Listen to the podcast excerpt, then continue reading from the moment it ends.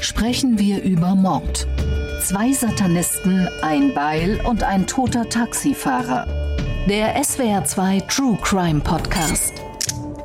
Mit Holger Schmidt und dem früheren Bundesrichter Thomas Fischer.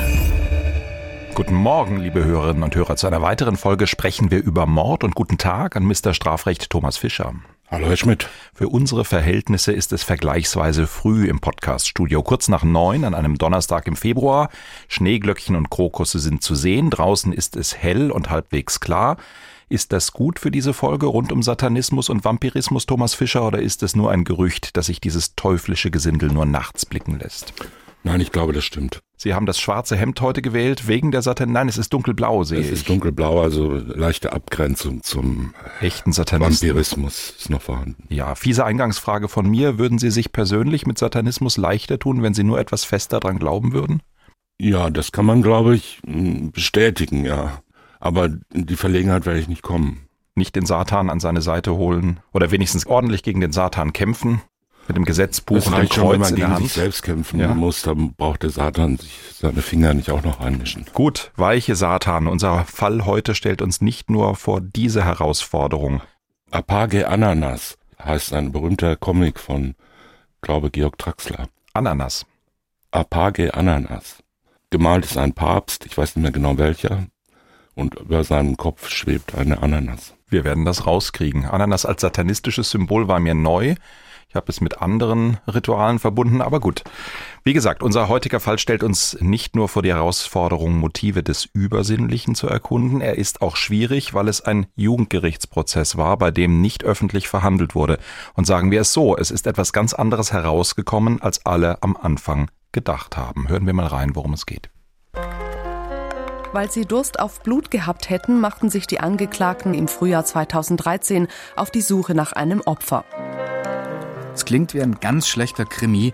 Zwei Jugendliche fahren nach Prag, wo sie einen Taxifahrer mit dem Beil erschlagen. In den Metzinger Weinbergen näherten sie sich einem Autofahrer mit einem scharfen Werkzeug. Der konnte im letzten Moment davonfahren. Man hat bei der Festnahme in Rottenburg viel gewaltverherrlichendes Material in ihrer Wohnung gefunden, darunter sehr schlimme Horrorfilme. Am Ziel angekommen, unterhielten sie sich noch mit ihm, bevor sie unvermittelt auf ihr Opfer losgingen. Satanismus, Vampirismus, Horrorfilme mit einem Beil gegen einen Autofahrer und eine Reise nach Prag. Seltsame Zutaten für einen Fall, bei dem es dann am Ende wohl nur um ein paar Euro geht. Unsere redaktionseigene Seherin Isabel Demey fasst den Fall noch einmal zusammen. Ihr Leben beginnt holprig. Als Kinder kommen sie ins Heim, später wegen psychischer Auffälligkeiten in die Psychiatrie. In einer Wohngruppe in Rottenburg im Landkreis Tübingen lernen sich die beiden Jungen kennen. Sie teilen eine Leidenschaft für Satanismus und Vampire, mögen gewaltverherrlichende Horrorfilme und fallen früh durch Gewalt- und Tötungsfantasien auf. Im Frühling 2013 wollen sie ihre Fantasien in die Tat umsetzen. Der eine ist 16, der andere 21 Jahre alt. In den Weinbergen nahe Metzingen am Rande der Schwäbischen Alb halten sie Ausschau nach einem Opfer. Aus Durst auf Blut, wie sie später sagen, nähern sie sich mit einem Beil einem Mann in einem parkenden Auto. Der Fahrer erkennt die Gefahr und flieht. Einige Wochen später reisen die beiden Freunde nach Prag. Am Abend des 8. Juni 2013 lassen sie sich in einem Taxi aus der Stadt fahren. Ihr Ziel ist eine abgelegene Stelle in der Nähe eines Friedhofs. Mit einem Beil und einem Schraubenschlüssel schlagen sie dort so lange auf den Taxifahrer ein, bis er tot ist. Die Polizei kommt ihnen schnell auf die Spur. Der 16-Jährige hat im Taxi ein Dokument liegen lassen, auf dem sein Name steht. Im April 2014 beginnt vor dem Landgericht Tübingen der Prozess. Verhandelt wird unter Ausschluss der Öffentlichkeit. Im Mai 2014 werden sie wegen Mordes zu Höchststrafen verurteilt. Der zur Tatzeit 16-Jährige erhält eine Jugendstrafe von zehn Jahren, sein Freund eine lebenslange Freiheitsstrafe. Die Anordnung der Sicherungsverwahrung wird vorbehalten. Nach Überzeugung des Gerichts hat die Beweisaufnahme nicht ergeben, dass ihr Faible für Satanismus zu der Tat geführt hat. Den Angeklagten sei in Prag das Geld ausgegangen. Um an die Einnahmen des Taxifahrers zu kommen, sollen sie den 39 Jahre alten Familienvater ermordet haben. Die Freunde sollen aus Habgier, nicht aus Mordlust getötet haben. Thomas Fischer, eines fällt sofort auf. Große Schlagzeilen vor uns während des Prozesses.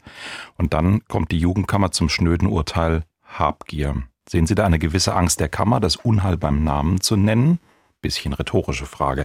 Oder sind das Unheil einmal mehr die Schlagzeilen im Vorfeld? Ich glaube, es sind eher die Schlagzeilen im Vorfeld, wobei die nicht, wie wir ja gehört haben, jetzt nicht gänzlich überraschend waren, weil die beiden Täter sich ja auch so in diese Richtung eingelassen haben. Das Interessante an dem Fall ist ja jetzt eigentlich nicht Taxifahrer ermordet oder ein Jugendlicher und ein Erwachsener wegen Mordes verurteilt, das kommt ja oft vor, sondern das Spektakuläre ist ja der Begriff Satanismus und Vampirismus und so weiter.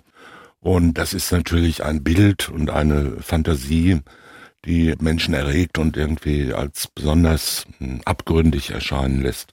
Wobei das ja, wenn ich das vielleicht schon mal sagen darf, ich habe die Pressemappe dazu gelesen. Da ist ja immer die Frage, was ist Ursache und was ist Wirkung? Also was bedeutet Satanismus? Haben die beiden jetzt wirklich an Satan geglaubt? Das ist ja nirgendwo festgestellt worden. Ja, also ich würde mir unter Satanismus irgendwie was anderes vorstellen als Gewaltfantasien. Man kann natürlich Gewaltfantasien und Gewaltpraktiken in jeder beliebigen Form ausleben und begründen. Also die beiden hatten ja ganz offensichtlich eine extreme Neigung zu Gewalttätigkeiten und zu Vorstellungen davon, Menschen zu quälen oder zu töten und auch eine Freude daran, sich das anzuschauen in äh, entsprechenden Filmen. Und dann sagt man halt dazu, das ist jetzt Satanismus. Es ist halt irgendein Bild, was da drauf passt. Aber dass die jetzt da Satan angebetet hätten und äh, Opfer gebracht hätten, auch das Wort Ritualmord kommt ja vor in den Pressemitteilungen, das kann ich aus dem Fall selbst jetzt ehrlich gesagt nicht erkennen. Ja, es ist immer so auf der Grenze, finde ich. Und wir haben eben das Problem eben dadurch, dass es ein Jugendgerichtsverfahren ist, dass wir nicht richtig reingucken können, was in der Hauptverhandlung passiert ist.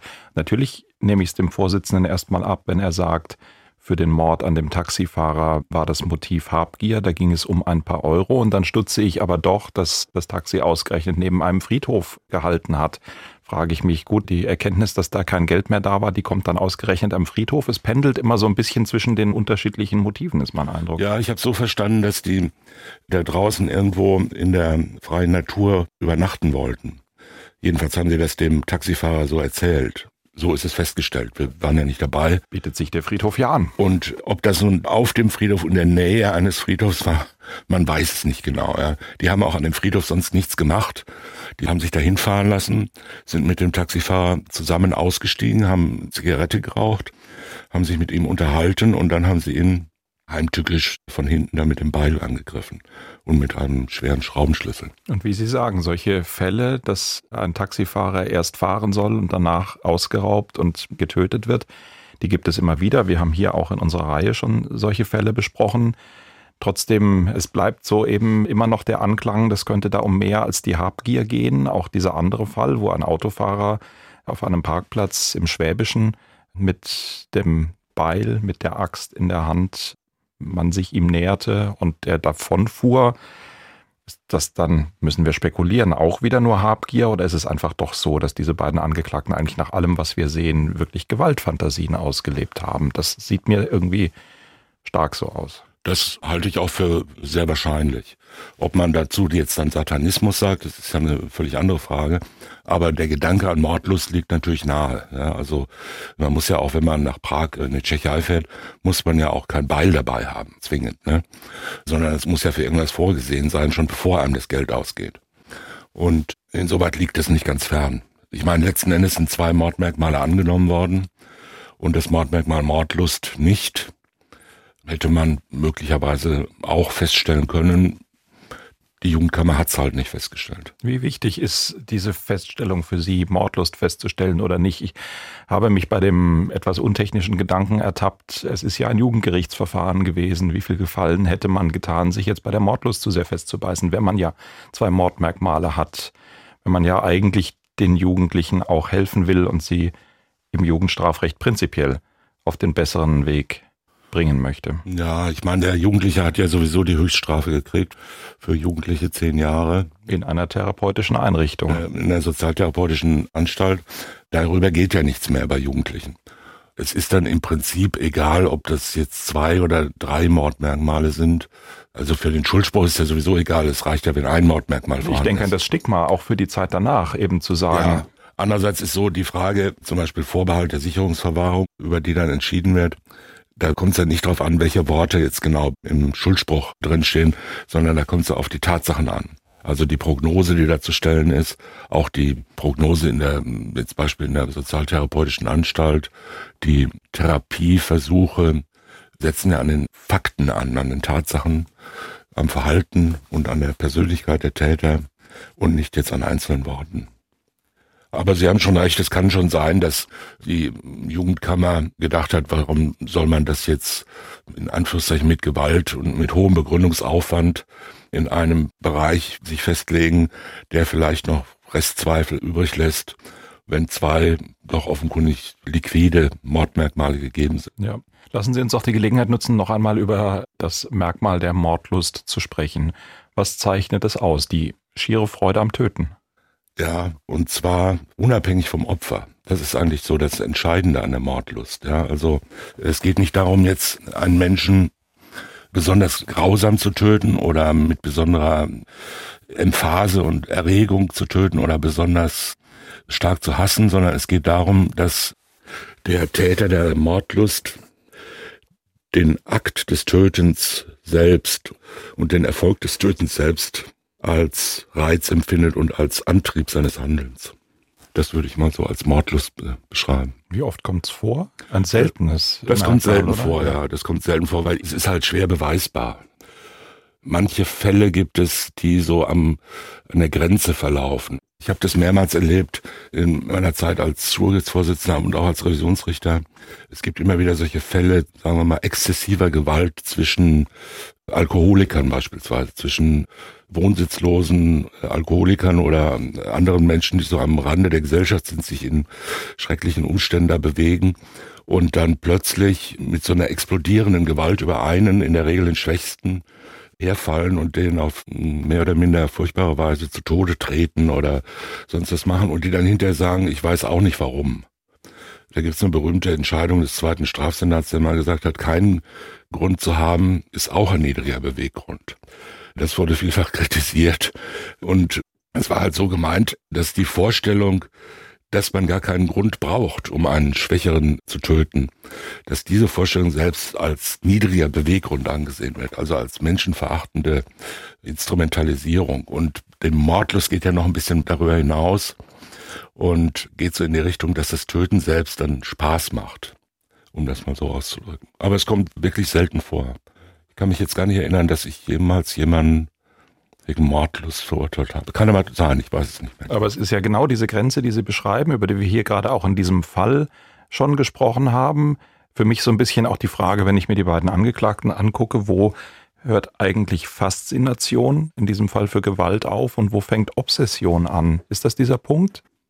Ja, bin mir jetzt im Moment nicht ganz sicher, wie ich die beiden Begriffe trennen soll. Also gerne, gerne Horrorfilme gucken. Ich spekuliere jetzt über das Verhalten der Täter. Ich kann es ja. nicht wirklich sagen, aber gerne Horrorfilme gucken. Das eine, es fasziniert mich. Ich bin irgendwie besessen. Ich tue überhaupt nichts mehr anderes. Ich denke nur noch in diesen Kategorien und nehme dann spekulativ das Beil, gehe auf den Parkplatz und denke, hey, Autofahrer, wo bist du? So kann man sich schon vorstellen. Diese Horror- und Splatterfilme sind ja sehr verbreitet und beliebt, in Anführungszeichen. Nicht zuletzt auch bei jungen Menschen, ne? vor allem bei jungen Männern. Das ist ja sowas Zwiespältiges. Der Mensch fürchtet sich, aber der Mensch fürchtet sich ja auch gerne. Wir schauen ja alle gerne so Suspense-Filme, bedrohliche Thriller und spielen mit dem Schrecken und dem Grauen, weil das natürlich auch, sagen wir mal, für die eigene Psychodynamik und psychische Gesundheit auch einen gewissen Effekt hat. Ja, also man davon ab, oder? ja, Entlastungseffekt. Aber jetzt nicht nur im Sinne so einer Katharsis, ja, dass man sagt, ja, die schauen halt jetzt immer solche Splatterfilme an, damit sie es selbst nicht tun oder das heilt sie davon. Im Gegenteil ist so, dass manche, ganz wenige natürlich, dazu übergehen, zu sagen, das würde ich auch mal gerne erleben. Ja, sowas müssten wir mal machen das sind natürlich, sagen wir mal, schwer gestörte Menschen letzten Endes, ja? ohne das jetzt schon irgendwie zu pathologisieren und zu sagen, sie sind alle krank. Aber sie sind natürlich in einem sozialen Sinne, sind die natürlich vollkommen aus dem Ruder gelaufen und in der Regel werden da auch Persönlichkeitsakzentuierungen, wie man es nennt, vorliegen, die vielleicht nicht in den Bereich der Pathologie, äh, also einer psychischen Erkrankung reichen, aber doch die Menschen sehr stark prägen und dann zu solchen vollkommen grenzüberschreitenden Verhaltensweisen führen. Aber beruhigen wir alle zuhörenden Eltern oder Menschen, in deren Freundeskreis viele solcher Filme geguckt werden, die sich jetzt fragen, sind denn meine Kinder oder sind denn meine Freunde gerade dabei, zu Zombies zu werden? Ist das eine Frage von Entlastung, haben wir als Stichwort schon gesagt, aber auch vielleicht eine Entwicklungsphase? Ich muss bei mir selber feststellen, ich habe in einer deutlich früheren Lebensphase einen Film wie From Dusk Till Dawn von Quentin Tarantino liebend gerne und mehrfach geguckt. Und dann mit einigen Jahren Abstand hat es mich dann doch etwas ratlos hinterlassen. Sicher, da sind ein paar gute Gags dabei, der Film ist toll erzählt, aber eigentlich ist er auch ziemlich absurd.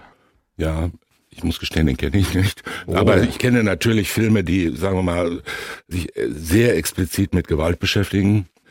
Ich erinnere mich an Andy Warhols Flash zum Beispiel. Also Flash nicht mit A, sondern mit E, Fleisch.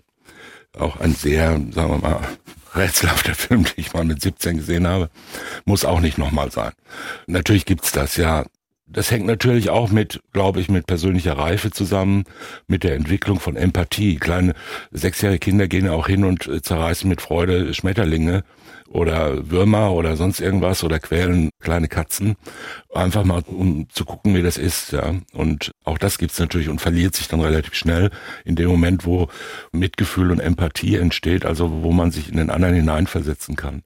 Und wenn man sich überlegt, wie zum Beispiel so pubertierende Jungs, was die da so alles reden, was sie angeblich machen wollen oder was sie voll cool finden und wie die sich gegenseitig immer extremere Sachen erzählen oder sagen, was sie schon alles ausgehalten haben anzugucken, das ist ja relativ verbreitet, sowohl sagen wir im pornografischen Bereich als auch in diesem Gewaltdarstellungsbereich. Und das ist schon relativ verbreitet, verliert sich dann aber in der Regel. Also von mir selber kann ich auch sagen, ich kann auch viele Sachen solche expliziten Gewaltdarstellungen sehe ich sehr ungern heutzutage. Da habe ich keine Lust drauf. Also ich muss mir das nicht mehr anschauen. Ich habe das oft genug gesehen, gehört und weiß, wie es in Wirklichkeit ist. Und es macht keine Freude, das anzuschauen, wie andere Menschen gequält werden. Mhm. Das könnte ein entscheidender Punkt bei Ihnen und bei mir sein, dass wir beruflich dann mit den realen Tötungsfällen und Situationen zu tun gehabt haben, uns vielleicht diese Überspitzung, die der Film macht, gar nicht mehr so reizvoll finden, oder? Ja, so ist es. Wenn wir uns die beiden Angeklagten anschauen, dann fällt uns ja auf, dass sie einen wirklich auch kaputten Start ins Leben hatten, dass sie psychisch auffällig waren, schon von früher Zeit an. In einer Wohngruppe haben sie sich kennengelernt.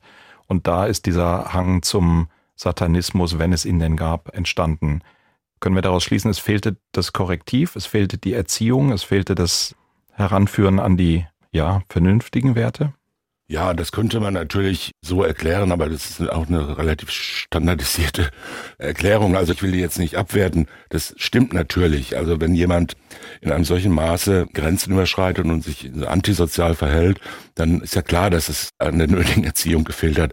Worin die jetzt bestanden hätte, das weiß man ja nicht. Ja, waren die Eltern nicht da? Waren die Eltern gewalttätig? Waren die Eltern abweisend und kalt und wie waren die Situationen, in denen die aufgewachsen sind? Ich weiß es nicht, ich habe das Urteil ja nicht gelesen und alles ist möglich. Tatsache ist halt, dass die beiden schon in früher Kindheit sehr auffällig geworden sind. Da kann ja alles Mögliche dahinter stecken, von einer frühkindlichen Hirnschädigung bis zu Persönlichkeitsstörungen im engeren Sinne, die man aber bei Kindern und jungen Leuten in der Regel noch nicht so sicher feststellen kann.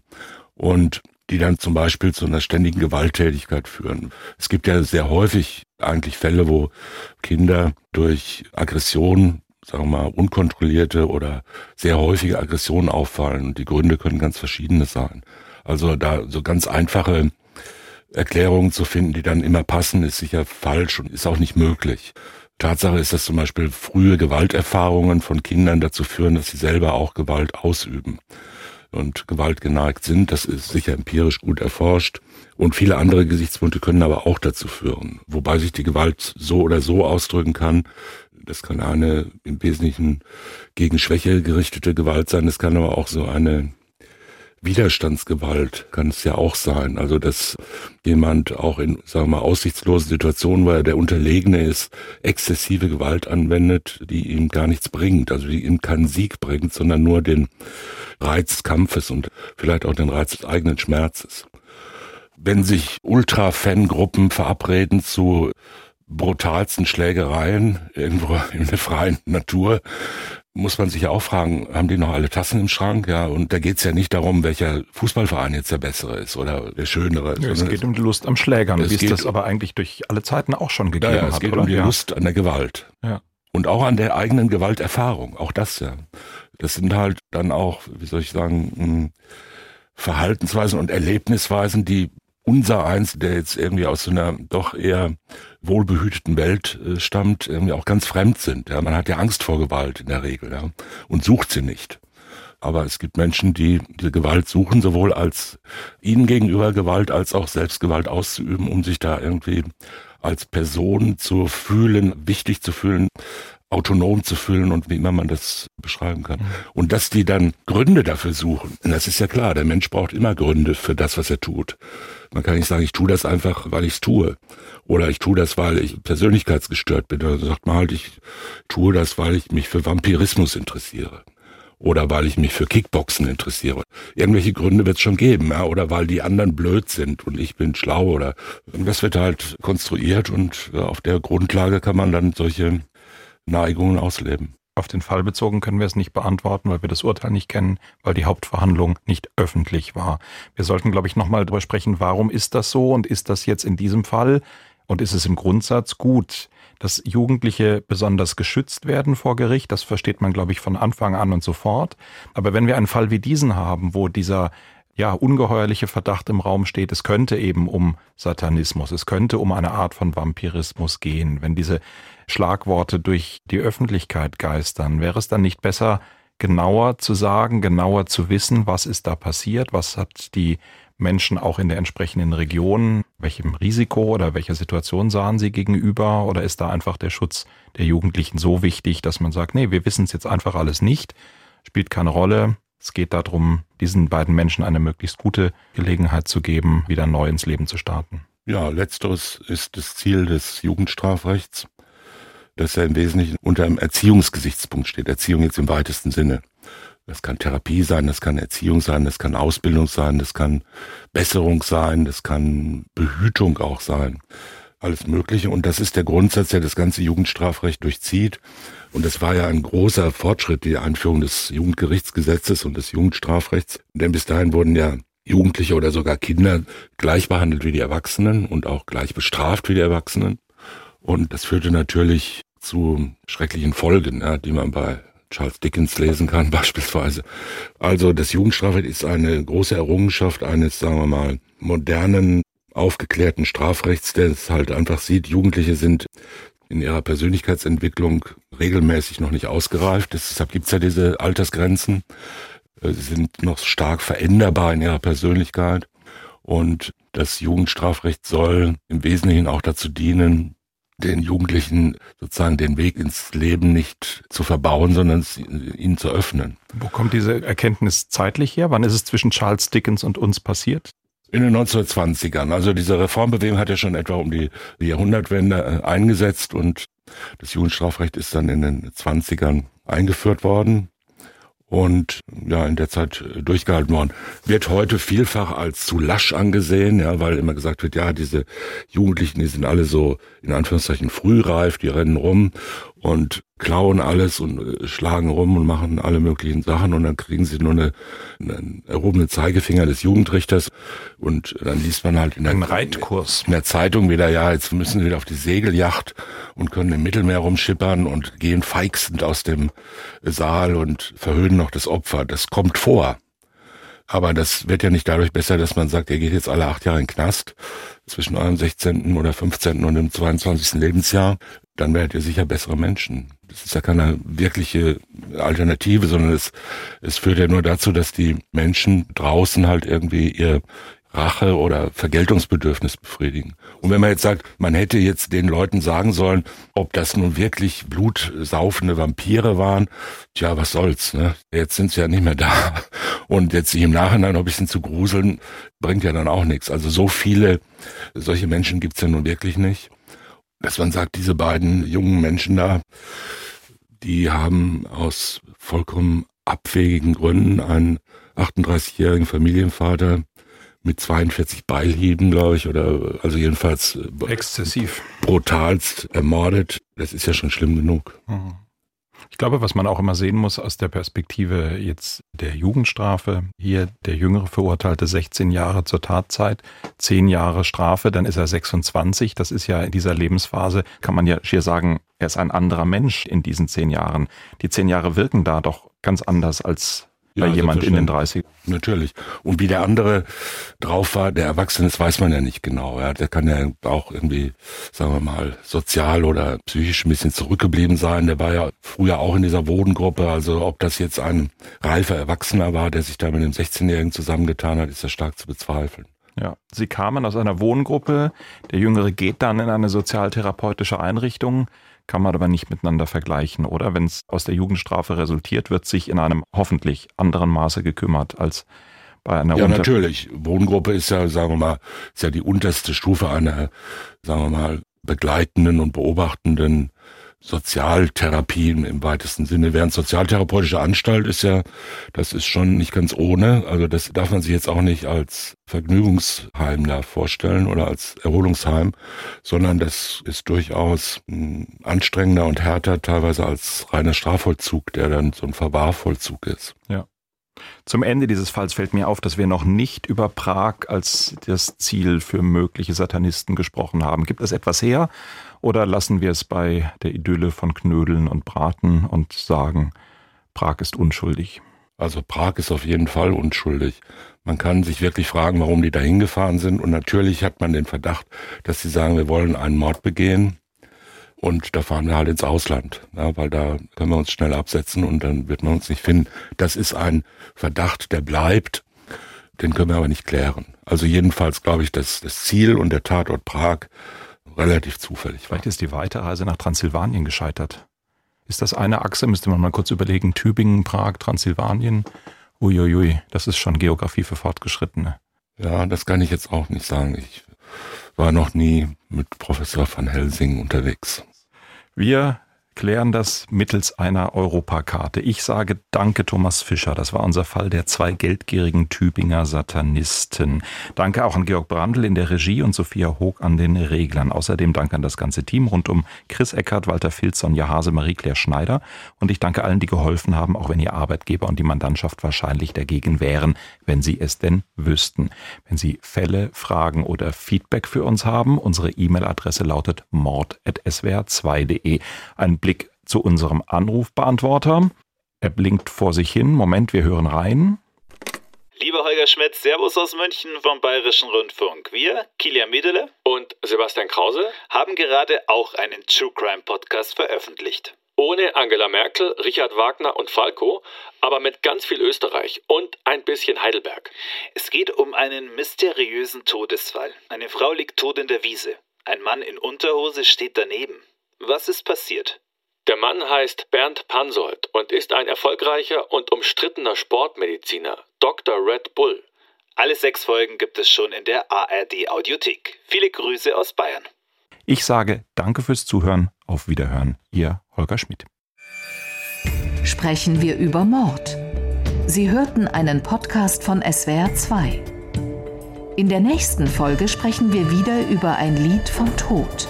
Auf dem Programm steht dann Billy Joe von Casper. Das komplette Podcast-Angebot auf swr2.de. SWR2 Kultur neu entdecken.